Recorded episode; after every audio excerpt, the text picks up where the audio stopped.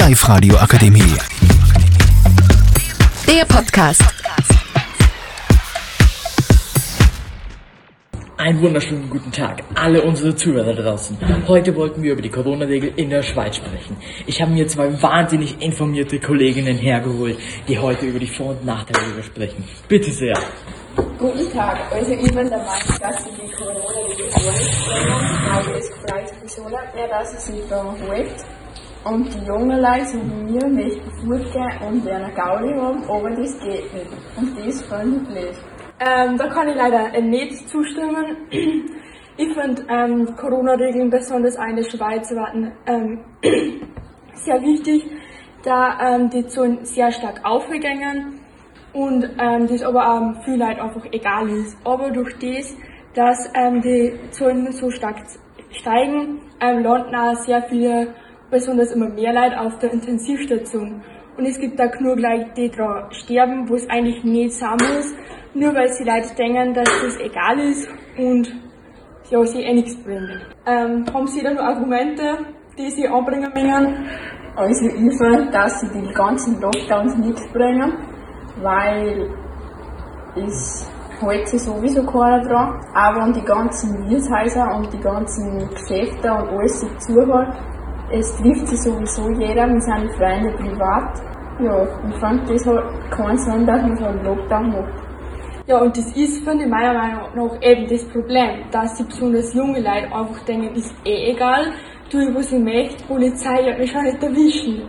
Und das ist eben sehr schlimm, weil ähm, ich persönlich ähm, finde, man sollte das ähm, respektvoll betrachten und ja eben, dass sehr, sehr viele daran sterben, ist besonders das Allerschlimmere. Und außerdem, ähm, wenn man sich nie daran hält, dann braucht man auch nicht ähm, erwarten, dass die Zahlen irgendwie sehr stark sinken und dass Corona dann in die nächsten paar Jahre ähm, weg ist. Weil nur weil das, ähm, die Zahlen ähm, im Sommer sinken, ähm, heißt es das nicht, dass die dann immer unten bleiben. Das haben wir eh schon zwei ähm, Jahre hintereinander gesehen, dass die eigentlich sehr stark ähm, wieder ansteigen.